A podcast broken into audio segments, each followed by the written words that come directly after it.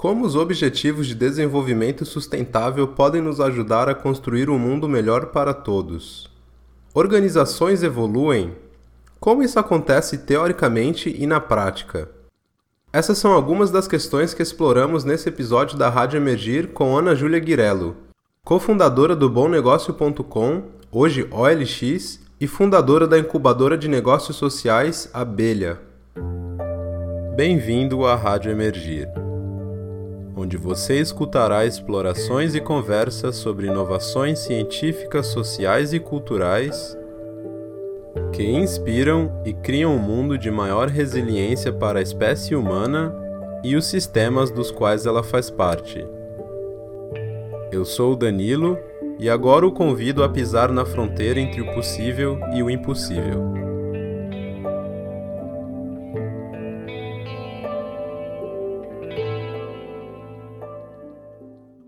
Olá, Ana, tudo bem? Olá. Obrigado por, por vir hoje falar aqui com a gente na Rádio Emergir. A Ana, ela, ela é uma pessoa que é, eu entrei em contato com ela há, há, mais ou menos há uns cinco meses atrás, né, Ana? É, alguma coisa por, uhum. por esse tempo, não é? E foi através de uma, de uma querida amiga também, se a Fabi estiver ouvindo, obrigado, Fabi. É, e eu lembro que a, a Fabi conheceu a Ana e ela falou: Danilo, você tem que se conectar com essa pessoa, porque ela tá com algumas ideias muito malucas lá, o tipo de ideia que você fica olhando e, e você tem que. Vocês têm que falar, vocês têm que conversar. É, e aí depois eu fui descobrindo quais são todas essas ideias, mas é, antes da gente falar sobre elas aqui, que eu acho que é um pouco do, do foco, é legal falar um pouco também da, da história da Ana, né? Ela, ela fundou a Bom Negócios, ou participou do time fundador da Bom Negócios, né? E em 2015 isso virou a OLX. É, ela também teve algumas experiências é, com a Airbnb aqui no Brasil. É, e aí, depois de, de todas essas experiências, é, o que acabou acontecendo é que ela foi, foi seguir um sonho dela, né? De, de criar é, uma aceleradora de negócios sociais. Você quer dar um pouco mais de contexto é, para essa, para essa trajetória, assim, antes da gente entrar, começar a falar um pouco mais sobre esse seu negócio agora? É, Sinta-se à vontade. Eu também não sei qual é a sua formação, desculpa, é, eu não, não presto muita atenção para esses detalhes. Eu também não, eu também falo disso. É, bom, primeiro, obrigada, Danilo, é um prazer estar aqui. É, eu, uma das coisas que eu mais gosto da vida são esses encontros, assim, que você não espera, e pessoas que te conectam, e como esse movimento orgânico de conexão entre gente afim acontece, né? Sim. Então, é, as nossas trocas têm sido sempre muito ricas, então acredito que hoje não vai ser diferente. Absolutamente. Mas é, eu acho que você resumiu bem, assim, eu, eu na verdade, eu me formei em publicidade e propaganda lá na, no City College de Nova York, né? Fui para os Estados Unidos para jogar futebol, joguei um ano e meio, vi que não era isso que eu queria. Para jogar futebol, olha só, legal. E é fazendo que a gente se conhece, né? Então, na teoria, eu achava que eu super queria jogar futebol profissional e, na, na verdade, não. e joguei na Carolina do Norte, no Tennessee, um ano e meio. E depois eu fui para. Resolvi sair da bolsa e fui para Nova York, quando eu tinha 19.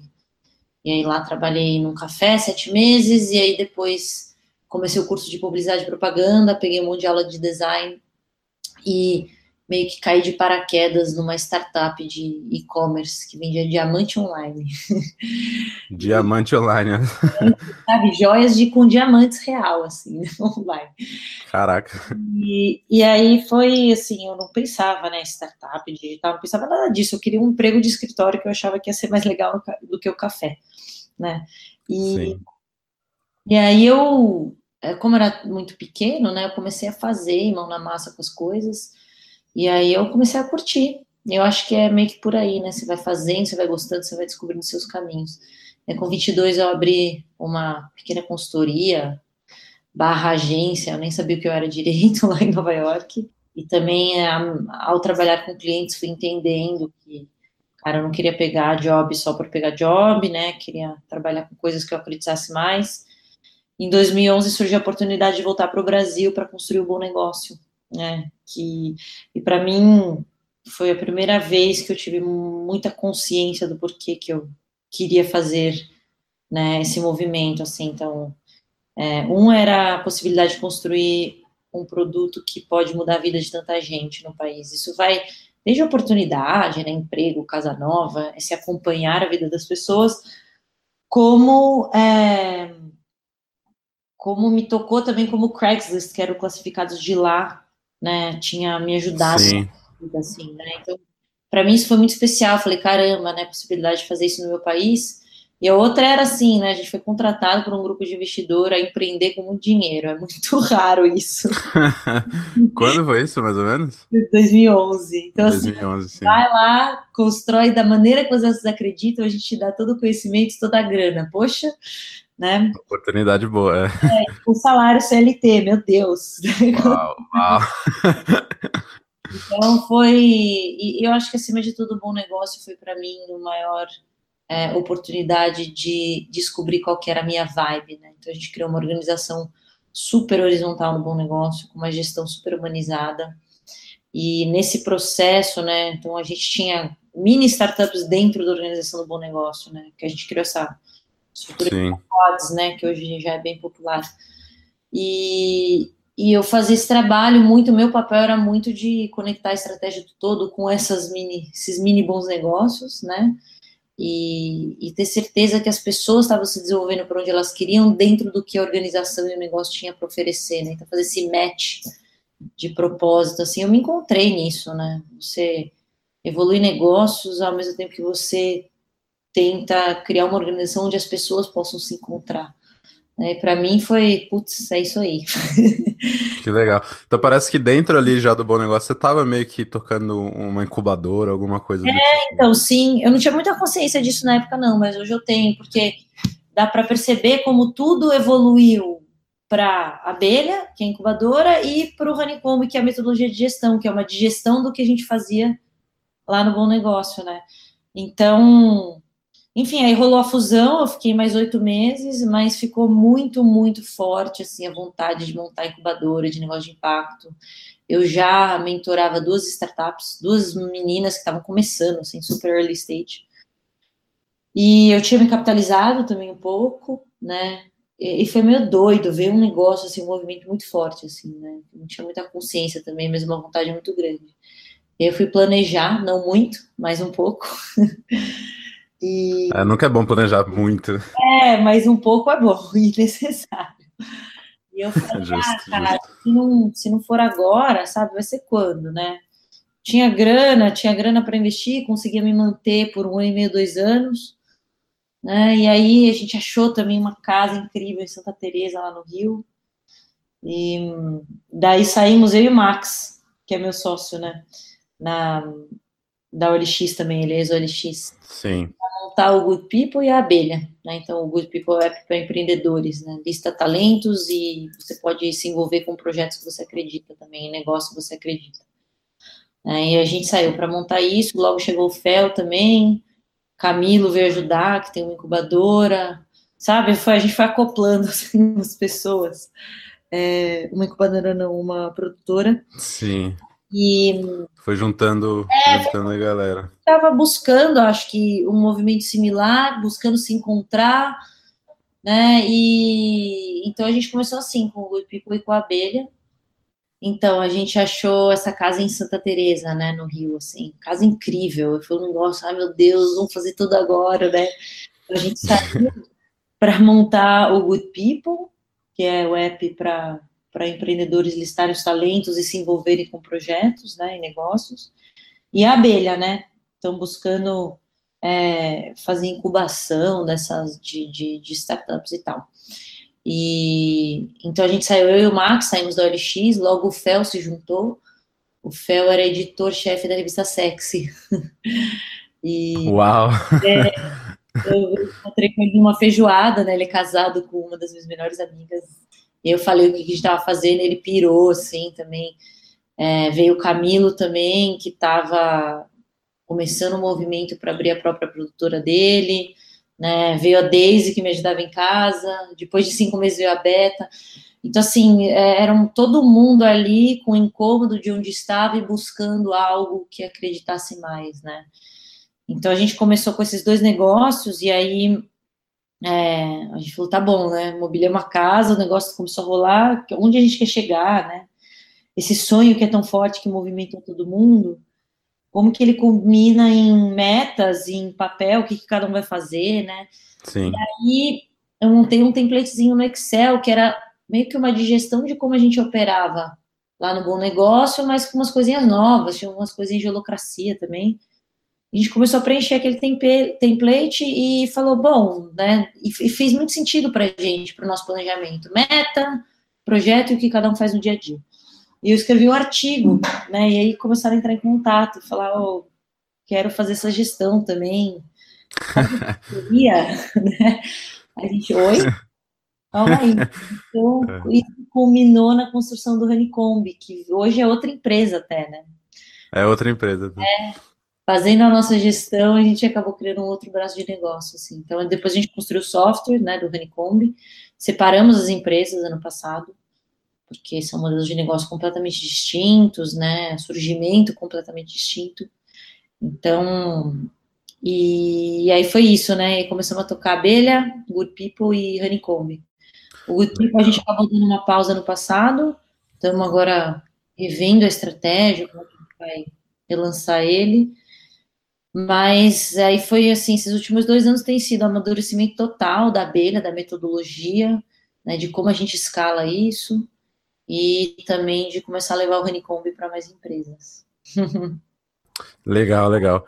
É, vamos, vamos tentar pensar agora em algumas definições, assim, só para ficar mais claro o que é tudo isso que a gente falou. Né? A gente falou de bastante coisa que vocês estão fazendo aí. Então, abelha, uma incubadora de negócios sociais, certo? É, que tem como, como guia, né? Eu acredito que a gente pode dizer como guia, se me corrige se eu estiver errado, os objetivos de desenvolvimento sustentáveis, né, que estabelecidos Isso. pela ONU e tal.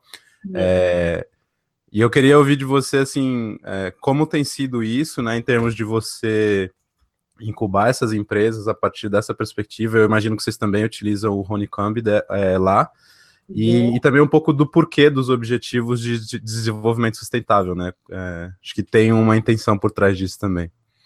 Tem. Eu acho que é, é, legal porque a gente começou a abelha falando que a gente incubava negócios para um mundo mais horizontal, colaborativo e transparente. Que pode ser basicamente né? Verdade. É muito aberto. Sim. E aí a gente aí começava a chegar projetos e sempre você meio que encaixa nessas coisas, né? Porque às vezes eles têm uma gestão, mas aí a gente, a gente falou, caramba, meu, né? Que a gente, que a gente é, né?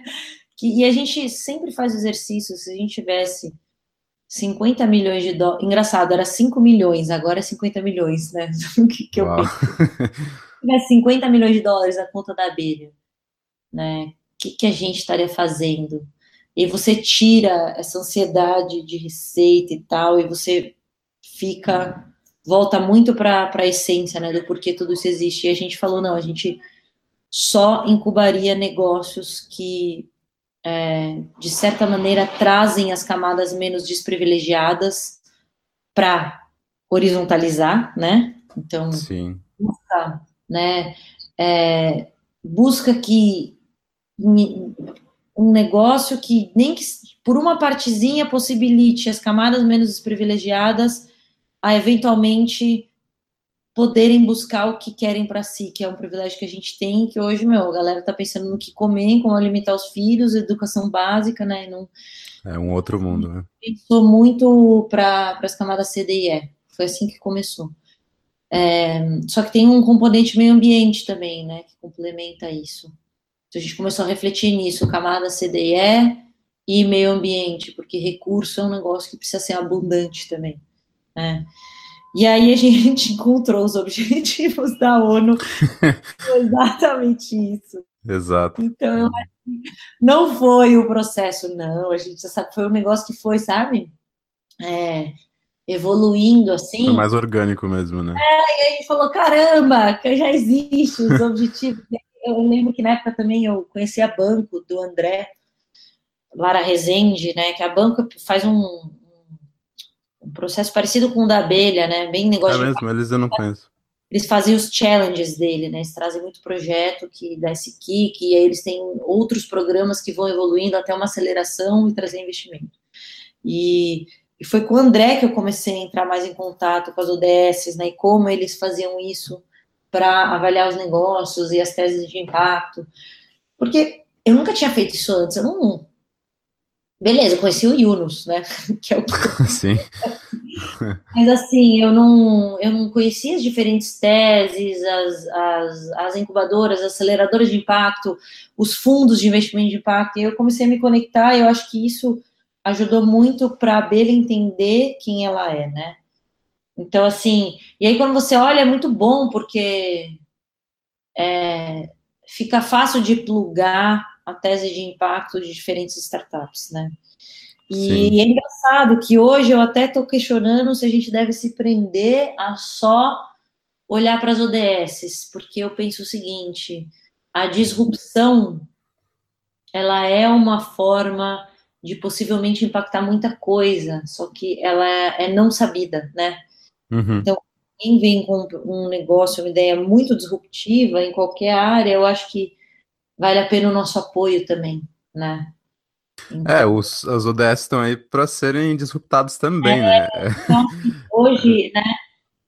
Hoje a gente está, enfim, a gente consegue apoiar oito startups no que a gente chama de pool abelha, né? Então, é essa piscininha de startups que a gente consegue dar esse apoio super presencial, super profundo. A gente olha a fundo a execução e acompanha a fundo a gente também descobriu o que, que a gente é bom e o que a gente é ruim. A gente é ruim de evento, de cursos, a gente não é ruim de nada. mas a gente é muito bom de estar junto e falar: isso você não faz agora, isso você faz agora, usa esse material. E assim a gente foi desenvolvendo a nossa metodologia, né? Então, esse pool, a gente usa bem as UDS para selecionar, né? Um pool bolsista. Então, é uma bolsa, assim, é bem um simbólico que eles pagam de mensalidade. A gente já conhece, consegue apoiar até oito. E agora a gente está se abrindo a, a abrir, né, começando a negociar mais pools que são patrocinados por ou um grupo de investidores ou ah, uma empresa, né, porque aí a gente consegue trazer o apoio à startup que não tem grana, né, não vai precisar pagar, mas vai receber todo o apoio que precisa e por fazer essa intermediação, a gente, a gente tem muito mais segurança da evolução deles, tira risco Sim. de investidor ou de um corporate venturing, né, do que for. Então, esse é um programa novo que a gente está lançando. Que e é bacana. É, é, é bem legal. Está fazendo por segmento? É, então, uma, é, uma empresa gente... segmento tem um certo pool dela e tal? Exatamente, dá para fazer um pool de IoT, dá para fazer um pool de, né? Sim. De coisas assim, de, ah, vamos pegar só uma ODS, montar um pool ali então a gente está caindo bem para isso e melhorando por meio de ferramental e dados como a gente acompanha esse pessoal. Que legal, cara. E é a abelha digital que a gente vai abrir para o público, talvez em abril, eu acho. Ó, oh, é. abelha digital. Bacana. É. A é... gente tem metodologia e as ferramentas de acompanhamento. O Honeycomb é uma delas, né? Mas vão ter mais, a gente vai criar um dashboard com um ferramental mais completo, assim. Aí o Honeycomb vai estar tá inserido ali, ele vai ser parte desse ferramental? Exatamente, ele já é, né? Na verdade, a gente acompanha eles com muita base no Honeycomb.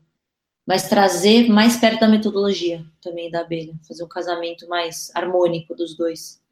Então, a gente está vendo como é que a gente pode fazer isso. É. Caramba, que bacana, meu. E aí, e aí você falou que vocês estão com oito startups nessa pool, né? E qual o total é, de, de startups que estão com vocês? Então, hoje oito. Oito que são é. dessa pool. Uhum. É, que são dessa pool, todas de impacto. Entendi. Na verdade, é, na verdade são seis e estamos conversando com mais duas, na verdade. As duas estão entrando nesse, nesse ano, né? No processo. É, é. a gente selecionou quatro e a gente está conversando com mais duas. Mas o. E essas todas são de impacto, né? E montadas na ODS, nas ODS. Sim. Eu estava é, recentemente, umas duas, três semanas atrás, eu estava ouvindo um, um podcast é, com. Eu, eu esqueci o nome dele agora, é, mas ele é um economista ecologista, né? Esse é o título dele, assim, é um professor numa universidade dos Estados Unidos e ele e ele falando sobre, a, sobre as ODS e E aí ele falou uma coisa que foi muito bacana, assim, que eu, que eu parei a pensar, falei, nossa, ele tem muita razão, né? Ele, ele comentou como geralmente as ODS elas são vistas, é, às vezes até através de um. É, as pessoas olham para elas mais como uma obrigação, assim, alguma coisa que, que gera até um conflito, né? Ou até ou até por, por, por um olhar de, de desconhecimento, né? De saber que existe, mas tá, o que, que é isso, né? Para que, que serve?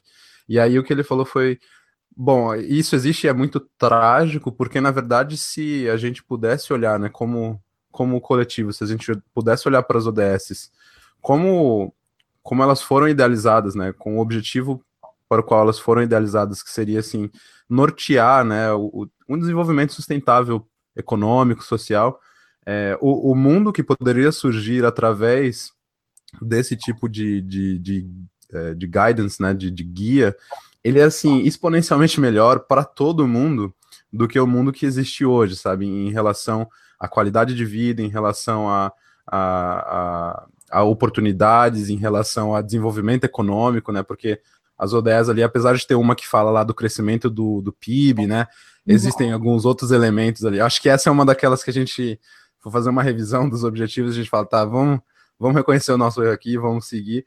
É, mas ele também aponta para o fato de que, meu, pela primeira vez, assim, sabe, é um consenso de mais de 180 países, sabe? É, é, é muita gente concordando em alguma coisa para essa coisa ser simplesmente é, negligenciada, né? E, e aí eu acho muito legal ver é, casos como o da abelha que estão usando isso, porque é justamente para isso que eles foram feitos, né? Os, os, esses objetivos, eles não foram feitos como políticas como medidas políticas, medidas econômicas, né, que são é, aplicadas de cima para baixo, vai lá o Banco Mundial e manda. Não é muito isso, né? Mais uma coisa assim, ó, galera. Isso aqui é o que o mundo conversou, é, é o que a gente concordou que é de bem comum e tá por aí, né? Como é que, como é que vocês aplicam, assim? Eu acho que é, o que vocês estão fazendo é muito legal, porque apesar de, né, de você falou ser orgânico e tal, é, é uma, uma maneira de, de, de, aplicar isso, né? E de utilizar esses objetivos de uma maneira concreta, né? A, que vai além do que eles representam hoje, que é assim, ah, tá, existe um, algumas coisas lá que alguém sabe que tem educação, outra pessoa sabe que tem ambiente, mas não há uma, uma visão coerente da coisa como um todo, né? Sim, eu acho que, cara, é, é ótimo isso aí que você está trazendo, porque é assim, eles, as ODSs, como todo mundo que está consciente ou não consciente, trabalhando com impacto, é, você sempre pensa na junção de se essas coisas todas começarem a funcionar, né? Então, se você olha lá, as 17 ODS. Sim. As pessoas têm o que comer, se elas têm saúde básica, se elas têm dignidade, se existem empresas que suportam isso, se blá blá blá blá blá blá blá, blá né? Tudo, se você juntar todos os selinhos que estão ali. Sim. No que que resulta tudo aquilo, né? Se não precisasse ter uma pauta que puxassem todos os adesivinhos da, da ONU, como Sim. que o mundo, né? Eu, eu reflito muito sobre isso, porque, cara, pensa assim, você tem educação, você tem o que comer, se tem desenvolvimento econômico das cidades, né? É, se busca recursos é, em termos da abundância e não da escassez, né? Vai juntando tudo isso, o que, que possibilita? Todo mundo vai para um nível onde você começa a pensar o que você quer para o mundo, o que você quer para você. Você bota todo mundo nesse nível, né? Hoje você tem os privilegiados barra mérito, né? Porque eu acho que é uma combinação de mérito e privilégio. E Sempre você é. privilégio vai ser muito mais fácil você também ter o mérito. Mas assim, Sim. Vamos né, pegar meio que por aí, assim, é, a gente tem o luxo de ficar pensando o mundo que a gente quer viver e como a gente pode contribuir para isso. A maioria das pessoas não tem, isso é 1% da população que consegue fazer isso, entendeu? Sei lá. Então, assim, eu acho que é, é, no fim do dia é isso, como a gente cria um mundo que cada um consegue, né, é, pensar... Ter esse privilégio, né? É, exatamente. E que esse privilégio não seja um privilégio. Isso, que, é... seja o, o, que é para todo mundo. E eu acho que cada um vai, você, né, você pega cada negócio tocando numa parte, e se todos os negócios começam a pensar dessa maneira, é uma revolução grande e significativa, e que, cara, nem depende tanto de governo, vai, vai provavelmente acabar influenciando o governo, né? Eu acredito muito nessa revolução vir por baixo, assim.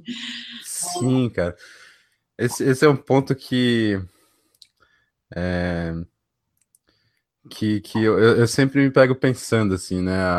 Acho que não só a revolução, mas, mas mudanças mesmo, né? A gente tem essa, essa sensação, né? Talvez seja muito por conta da, da, da maneira que a gente tem se organizado aí desde, sei lá, da revolução agrícola, né? Nessa coisa de, do patriarcado e tal, mas a gente tem essa coisa de olhar para o pai resolver os problemas da família, para o prefeito resolver os problemas da cidade, para o presidente resolver os problemas da, da é. nação, sabe?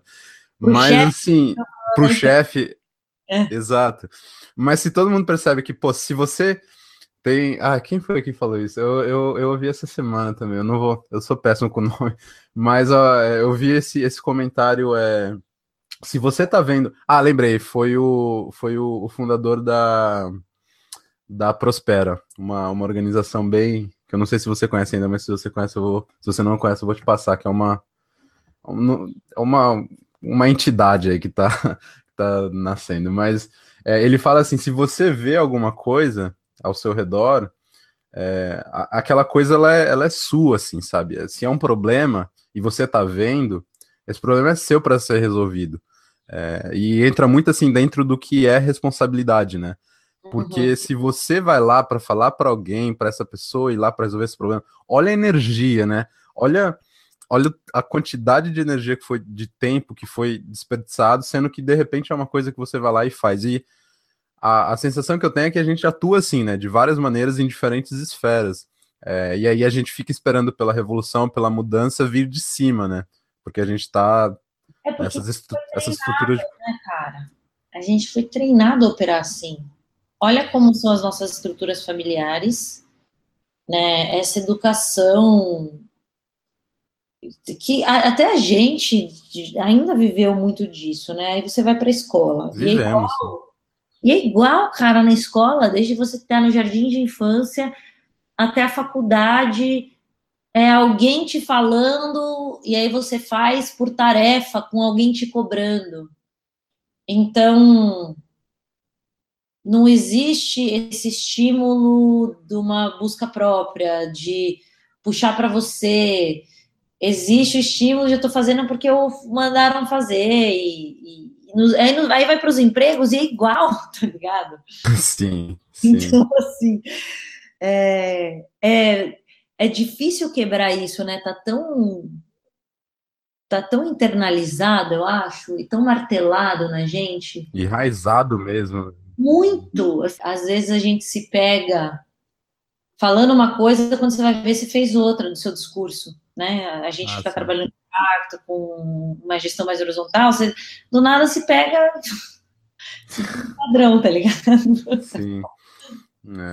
É. é. eu acho que o exercício de, de autorreflexão é muito importante para isso que vocês fazem, né? Porque se você for pensar assim, o que é mais forte, né? Onde, onde te atrai mais, assim, é, é muito mais fácil você ir por esse, por esse caminho de, né, de linha de comando, né? Ainda mais, não, não sei assim, mas quando você está numa posição de, de consultoria, né? Numa posição de, de, de, de auxílio mesmo, né? Acho que você precisa de um outro olhar, ou de uma outra atenção, de uma outra maneira realmente de, de conversar até, né? Para que você escape dessa, dessa tentação, né? A, a verticalização das coisas, né?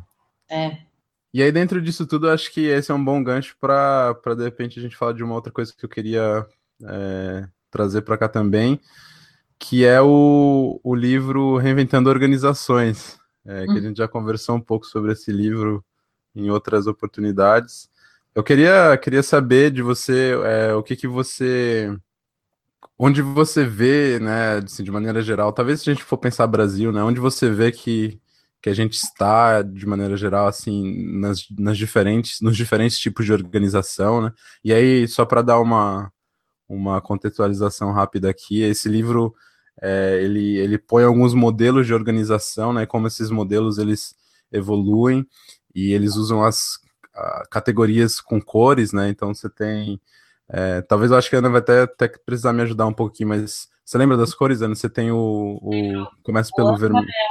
É o, âmbar é a hierarquia, né? Você não move, você nasceu na casta, você fica na casta, né? Em termos, como a gente organiza, é bem exército, né? Difícil assim você, você mover, né? Aí eu fui para vermelha, que é onde estão as maiores das corporações, né? Que é, acho que a palavra-chave seria meritocracia, produtividade, né? Que é o indivíduo como máquina, né? Surgiu com a revolução uhum. industrial, assim. E eu produzo, eu subo, né? Sim. Então, é esse próximo. Eu gosto dos estágios que faz sentido. Primeiro, você não podia sair do lugar. Agora, com produção, você é visto como máquina, mas você pode sair do lugar, né? Tem mobilidade.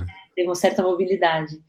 E aí, da vermelha vai para verde, né? Que é, é, essa visão da empresa e do líder quase como, como pai e mãe, né? Esse, esse cuidado, assim, essa liderança é, que desenvolve, que, que faz é, é, feedback 360, né? É bem pautado assim nesse a organização quase como responsável por fazer que o indivíduo se desenvolva, né? Então esse lance Sim. que tem esse lance familiar, assim. E aí o próximo estágio é o teal, né? Que seria um verdinho é, esmeralda, talvez. É a, é a, cor do símbolo do Emergir aqui, inclusive, o tio. Que é quando tudo se torna mais orgânico, né, no, no sentido de que a organização, ela, ela permite que as pessoas se encontrem ali dentro, mas não como responsabilidade da organização, mas como algo que está sempre possibilitando isso, é, para as pessoas e para a própria organização. Então, entender caminhos mais orgânicos, não, né? Não é um planejamento rígido. É, eu acho que é, as pessoas e a organização em num nível de responsabilidade e desenvolvimento quase que mais pareado, né? Que aí, né, ele fala que essas organizações têm uma característica, né? Que é o wholeness, né? Que é isso, enxergar pessoas como um todo e não só, né, é, não só que estão ali para para trabalhar, mas também que não é responsabilidade da organização desenvolver elas, né? Que elas se encontram dentro do contexto da organização e a organização se desenvolve também dentro disso.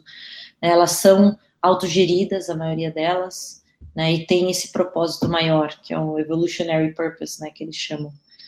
É, o tio ele está nesse momento é, se a gente for pensar no processo de, de organização humana mesmo, né, como um, como um, como algo evolutivo, né, o tio está num, numa fase mais madura, eu diria, dessa, desse processo, e o que ele traz é uma perspectiva diferente em relação a, ao papel organização e funcionário, né, é, e colaborador, é, onde o colaborador, onde o, o funcionário, ele não é apenas ali mais uma engrenagem ali, né, de uma máquina maior, como, é, como diz um pouco o, o, o, modelo vermelho, né, que a Ana até comentou, mas esse funcionário, ele começa, ele começa a ser visto e entendido é, também como um, como um processo, né, em, em construção, assim. E aí você tem, na verdade, mudanças radicais na maneira como essa organização se estrutura, né? Porque uma vez que você reconhece que a pessoa não é, que todas as pessoas ali dentro, elas não são só apenas uma uma engrenagem numa máquina, né? Eu acho que a metáfora da máquina ela até se torna obsoleta. Quando você reconhece isso, você começa a olhar para essa para esses elementos, né, desse sistema como como seres humanos, né, dentro de todas as suas enfim, humanidades. É, e, e, a ideia é que a, a organização possa ser próspera ainda, né? Que ela possa ser, possa criar valor, desenvolver valor, mas que também haja um, um desenvolvimento pessoal é, da, das pessoas que participam daquele processo também. E aí, para que isso aconteça, você precisa é, de diferentes maneiras de se organizar. Que é, hoje, assim, da maneira que eu vejo quando eu olho para o meu universo ao redor, eu, eu vejo um pouco do que a, a, abelha faz da metodologia que a abelha tem que é o honeycomb, como algo muito próximo assim do que seria o ideal para uma organização TIL se organizar, né? Que é essa coisa da horizontalidade, da, da responsabilidade do. Acho que uma coisa que é muito importante é, é, é, isso de você colocar as demandas e as pessoas se, né, quase que se voluntariarem para fazer elas e, e, dizer, não, eu, eu, eu, puxo essa responsabilidade, e você trabalhar de uma maneira mais horizontal, né, mas ainda assim com, com, com, com criação de valor. E além disso, acho que uma das outras grandes características dessas organizações TIO é a questão do propósito, né, que elas, elas já não estão mais desconectadas do, do seu ambiente, né, é, se eu vou pensar o que é na verdade, é até uma. É difícil distinguir, né? Que é, o que é a organização, o que está fora, né? Porque elas realmente estão conectadas com o seu ambiente. E por estar conectadas com o seu ambiente, enxergando o que está ao redor, elas conseguem aí atuar com propósito, né? Que é um, e aí esse propósito pode depender, mas é um propósito relacionado ao desenvolvimento desse ambiente, é, juntamente com o desenvolvimento de seus, dos seus membros, né? É, e essa é um pouco da minha interpretação. Eu acho que essa interpretação ela não, ela não vem só daquilo que eu li no livro, né? Reinventando organizações, mas também é, de outras fontes aí que eu tenho olhado para pensar em como a gente se organiza mesmo. É, mas eu acredito que há, de maneira geral, é, é, é, é essa a cara da, da organização TIO. Não sei se falei muita bobagem, Ana. Você, você Imagina, tem mais propriedade nesse assunto. Imagina, eu, eu nem eu não tenho, não, sabia? Eu, eu, eu gosto de. Tem uma coisa que eu comecei a perceber assim. Você tem gente que, aliás, a maioria das organizações que começaram a operar TIO, né, dessa maneira, com uma autogestão, um propósito maior, né, levando a organização e as pessoas de maneira mais fluida e orgânica, a galera começou a fazer porque achava algo incomodava, né? E falava, cara, não, a gente não quer ser assim, a gente quer ser diferente, a gente quer ser da maneira que a gente acredita. Não tinha uma teoria né, por trás. E é até legal, se você vê no livro, todos os cases são assim, né? Com a gente no Bom Negócio foi assim, com a gente na criação do Renicom foi assim. A gente não leu o livro e falou, vamos criar uma ferramenta TIO. Não, a gente falou, meu, vamos operar da maneira que a gente acredita, a gente criou uma metodologia. Aí depois a gente foi ver que, calma aí, tá rolando um treco aqui muito maior. tem mais gente pensando assim. É, calma aí, tem mais gente, e graças a Deus tem alguém que estudou isso aqui e que faz sentido esse próximo estágio da evolução. E aí o Reinventing foi uma descoberta pra gente. A gente já estava operando com o Renicombi, né, assim, e eu, e cara, eu já tinha lido o livro, mas não tinha clicado muito, eu li o livro, sei lá, em 2000 e, 2015, eu acho, foi antes da gente criar o, o Honeycomb. E aí parei e falei, nossa, gente, é realmente o Honeycomb é uma ferramenta TIL. total, é. total. E, mas eu acho interessante, porque eu acho que o mundo de. Primeiro, né, as pessoas começaram a se organizar separadamente, começou a pipocar pelo mundo inteiro. E agora essas pessoas estão começando a conversar, tem gente que começou a estudar, encontrar padrões, foram, estão sendo criadas, existem várias consultorias de mudança de gestão para uma gestão mais TIL, né? Sim. Aqui no Brasil tem a Target TIL, que eles, é, eles atuam de uma maneira rede, é muito legal, assim, tô, tô entendendo eles também. É, e aí é, a gente surgiu como ferramenta, né? E por aí vai, assim. É, e eu acho interessante, porque não é, não, teoria, então vamos fazer um negócio que encaixa. Não, o galera tá fazendo o que acredita. O Vagas, né? É super tio, o vagas.com. É, Sim. Meu, mais de 10 anos, sei lá, 14 anos, não, não me lembro direito. Eles Sabe como que foi para eles? Começaram a crescer. Foi igual foi para a gente no bom negócio. Eles falaram assim: caramba, a gente não quer virar coisa hierárquica, a gente quer manter o espírito da empresa pequena. Essa é a frase que eles usaram. E aí eles foram desenvolvendo uma maneiras de manter essa horizontalidade, né? E a gente no bom negócio foi igual, a gente começou a crescer e a gente falou, caceta, a gente tá virando alguém que a gente não quer ser, sabe? Um, caramba, a gente está vendo uma ponta dedo, isso não está de acordo com as coisas que a gente valoriza, né? O que, que a gente pode fazer? Vamos encontrar um jeito. Aí, aí criamos o nosso jeito, entendeu? E eu acho que é assim que surgiram as coisas, né? E aí depois o pessoal foi estudar, assim. e aí, não, calma aí, né? Todo mundo que teve esse incômodo, de certa maneira, tem algumas coisas que são comuns nessas organizações. E o mais doido e interessante que eu acho é que todas elas entregam melhores resultados que os concorrentes. Né? Meu vagas cresceu, enquanto todos cresceram negativo, eles cresceram positivo na crise. E é o mesmo negócio. É o mesmo mercado. A que, que se atribui? Sabe? Mas então, a gente falou disso da, da última vez que a gente conversou também, né? Um pouco de, de tipo, ah, é, pode ser. Quais, quais são as causalidades, né? Que, que na verdade eu acho que, que não são lineares nesse caso, né? Foi, foi assim, a galera foi fazendo e aí foi surgindo a teoria, ou a teoria foi surgindo e foi guiando a galera fazendo. Eu acho que é sempre uma mistura dos dois, né? E essas coisas vão tomando formas, e uhum. aí, quando você vê se tem um livro, ou quando você vê se tem 10 cases é, uhum. utilizando isso, né? E alguém vai lá e dá um nome, chama de uma cor e tal. E aí você tem uma coisa mais estruturada, mas eu acho que no final das contas é, é, é isso mesmo que você falou, né? São pessoas inquietas que elas é. estão ou né, olhando para tudo isso de repente através da academia, ou elas estão né? Eu lembro até que a última vez que a gente falou, você usou uma metáfora, elas estão ali no meio do mato com o facão na mão e, e abrindo os caminhos ali, né? E aí depois essas pessoas se encontram em algum momento. Eles falam, olha, é verdade, tudo que a gente tem pensado e feito é, converge, né? Mas, mas eu concordo com você no que você disse, quando você disse que, que é difícil de, de apontar, né? Ah, essa galera fez porque eles leram. Na verdade, não, né? Não é difícil de apontar, é, é claro de apontar que não foi isso que aconteceu, né, Gala? É, eu acho que foi assim, ó, né? Isso começou a pipocar, e aí alguém, algumas pessoas começaram a estudar. E pelo estudo e pela criação de teoria, eu acho que possibilita uma, um crescimento muito maior. Porque a gente pode dizer que está rolando um modismo também disso. E não é necessariamente ruim. Porque hum. é o que acontece quando algo começa a borbulhar né? Aí vem de tudo, vem Sim. gente que não fala e não faz, vem gente que está fazendo, vem de tudo, mas é o começo de uma mudança. Eu acho que isso é totalmente natural do de começar a sair de quem começou a fazer ali para uma teoria e começa a vazar para gente que nunca talvez tinha pensado e começou a pensar por causa da teoria e pro, possivelmente vai aplicar também, porque vê que aquilo faz Sim. sentido, entende como as coisas estão se amarrando.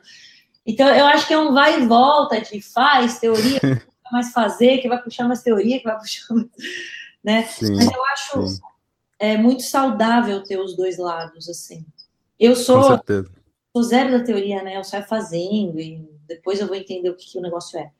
Então, ah, mas é legal. É. Acho que é até é mais emocionante, assim, você aprende mais. Ah, não sei, eu acho que tem os dois, sabe? é? Acho que bom que tem gente que parou e está estudando e está amarrando e costurando. Hum. É, verdade, é verdade. Acho que o importante é estar tá um pouco ligado nisso tudo, né? No que está acontecendo na, no campo e no que, no que estão amarrando por aí. É, mas eu acho que tem outro uhum. lado também, que é assim, ó.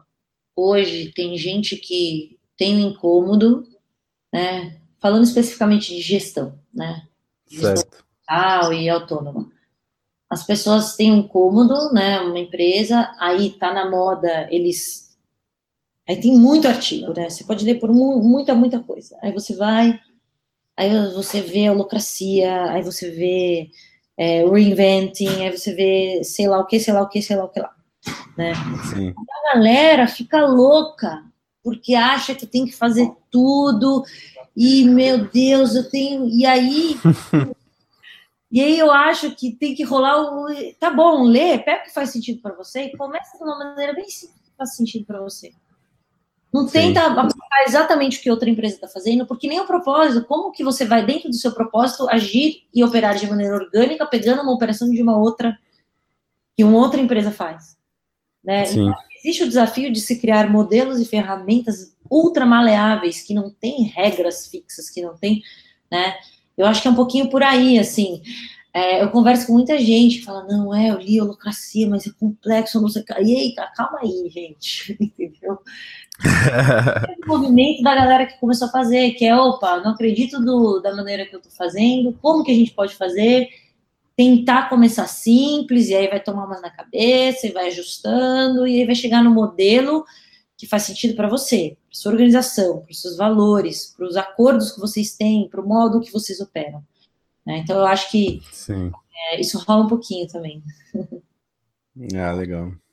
É, isso me faz lembrar um pouco da, dessa coisa que a galera tá começando a falar, assim, do. A gente, a gente passou por um processo bastante grande de globalização, de acesso à informação, então hoje fica muito mais fácil você ler Reinventing, ler sobre Holocracy, ler, entrar em contato com todas essas informações, né? E mergulhar nesse mar. É, e aí, esse é um processo mais global, e agora o pessoal está falando do glocal, né? Que você, tá, você vai lá, dá uma mergulhada nesse mar, você vê o que, que tem por lá, mas depois você volta para sua ilhazinha, você volta para o seu local e você atua ali da sua maneira, né? Assim, usando esses insights que você consegue coletar lá fora, é, mas atuando de uma maneira local. Acho que isso tem um pouco a ver com isso que você falou, né? Da, da, da galera não tentar, ah, porque a empresa X, não sei na onde, aplicou esse modelo e tal então vou olhar lá e trazer tudo e copiar o que eles fizeram.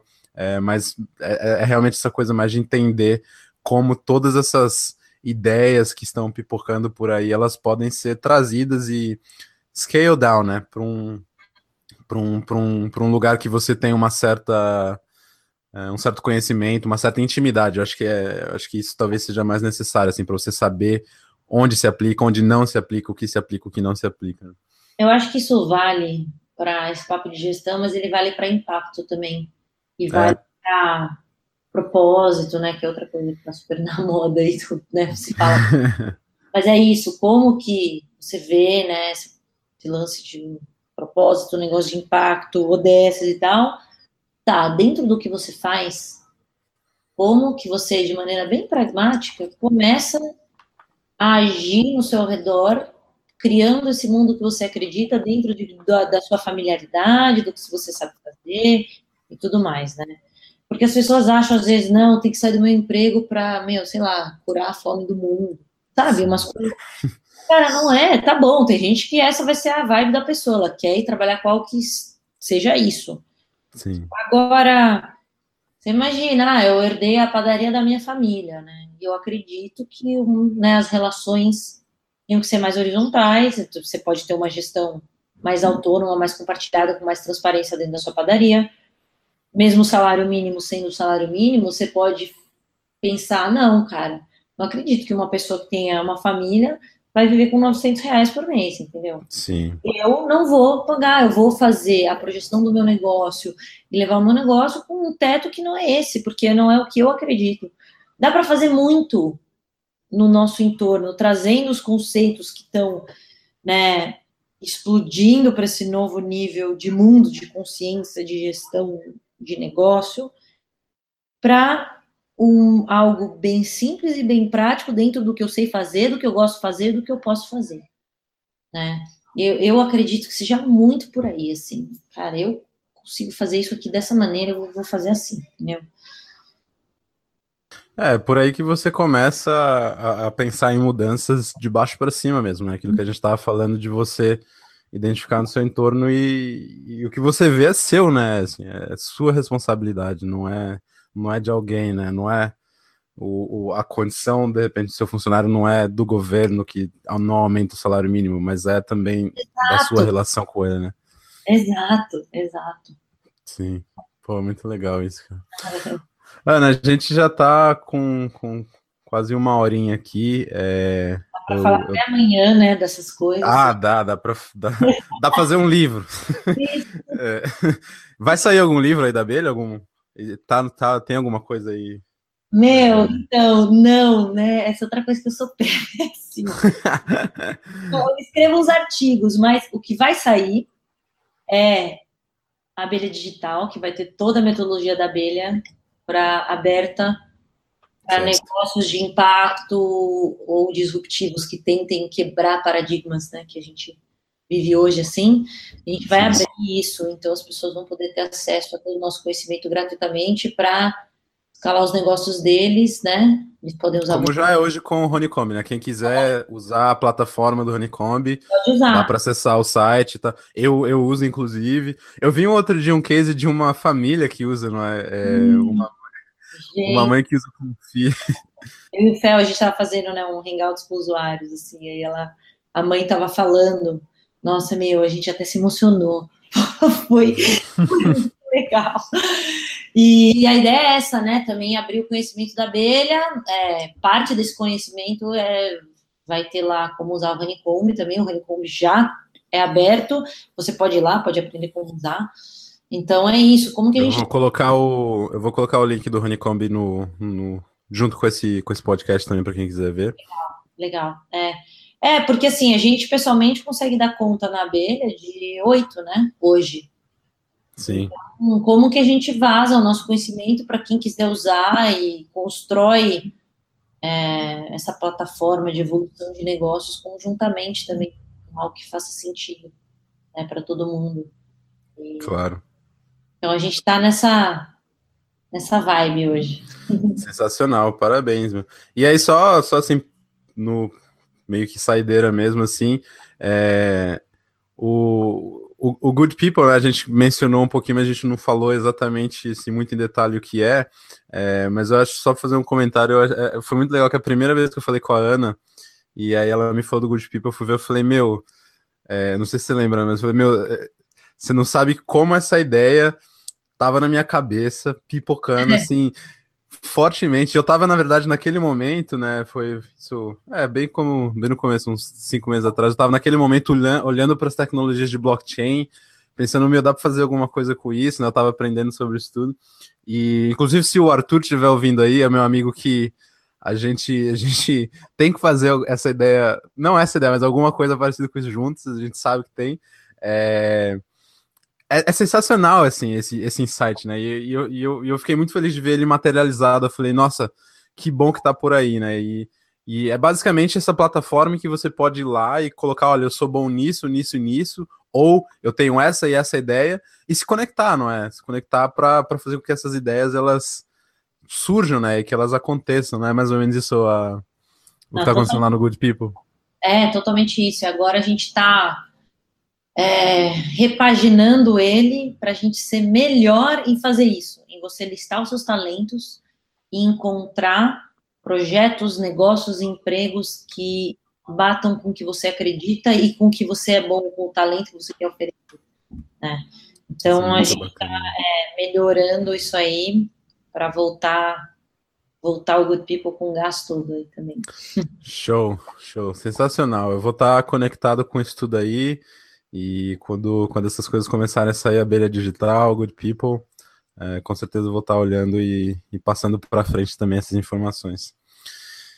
Ótimo, Ana, fico muito, muito, muito feliz mesmo é, de, de, poder ter conversado com você hoje. Espero que a gente possa conversar em outras oportunidades. A gente ainda precisa se conhecer. É, quando eu estiver aí por São Paulo e. Ah, a gente não se conhece pessoalmente. A gente ainda não se conheceu pessoalmente, cara. É, eu vim para o Brasil, mas vim para o interior. É, mas realmente queria te agradecer muito pelo, por esse tempo e por essa conversa tão, tão boa. É, e não sei se tem mais alguma coisa que você queira dizer, algum, não se de repente deixar, deixar algum contato, algum site, alguma coisa para quem quiser explorar mais sobre essas coisas, também fica, fica a oportunidade. Bacana, não, eu que, que quero agradecer, meu, super prazer, papo delícia. É, realmente dá para falar horas e horas sobre tudo isso que a gente tocou aqui. Sim. É, se quem estiver ouvindo quiser ficar mais próximo da gente, né? Acho que o, o Facebook e o Instagram são os canais que a gente acaba, principalmente o Facebook, postando de tudo, né? O que está rolando na abelha, artigos e tudo mais, o mesmo para o Honeycomb é, e para o Good People também. O Good People eu acho que vale a pena baixar o app, né? Sim, tá na App Store lá, né? Escrevam um good, good People junto. uhum. e, e, e, o Facebook da abelha, é só digitar abelha com dois L's, hein? É A, com dois L's. L, L, H, A. E o Honeycomb também. É, também o, quem quiser brincar com a ferramenta do Honeycomb é www.honeycomb.do, de dado O, de do it. Do it. E aí a plataforma é grátis, até quatro usuários, então dá para brincar bastante, assim, se você tem uma equipe de até quatro pessoas. É. E se você não tem uma equipe, um negócio, chama sua família, né? Organiza a compra da casa. Organiza é... as tarefas de casa lá. E é isso, eu, eu uso meu Facebook também bastante para compartilhar conhecimento, então quem quiser me adicionar lá, é, também sinta-se à vontade. Eu acho que é isso, agradecer novamente. Uhum. Meu, gratidão enorme. Então, obrigado aí a vocês que ouviram esse episódio. É, vai ter um, um, um post que acompanha esse, esse podcast, lá vão estar todas essas informações que a gente falou. É, muito obrigado pela atenção. E Ana, de novo, um super beijo aí e espero que a gente possa estar em contato mais vezes logo, apesar da agenda. É... tá certo, então. Beijão, obrigado. Valeu, beijo, tchau, tchau. A Rádio Emergir é uma iniciativa do Portal Emergir, um projeto que tem a missão de explorar e disseminar informações sobre o paradigma da complexidade. Caso você queira saber mais sobre isso, acesse emergir.co. Obrigado por nos escutar e, se puder, por favor, ajude na divulgação desse material. Por aqui, seguimos em frente, em rede. Até a próxima!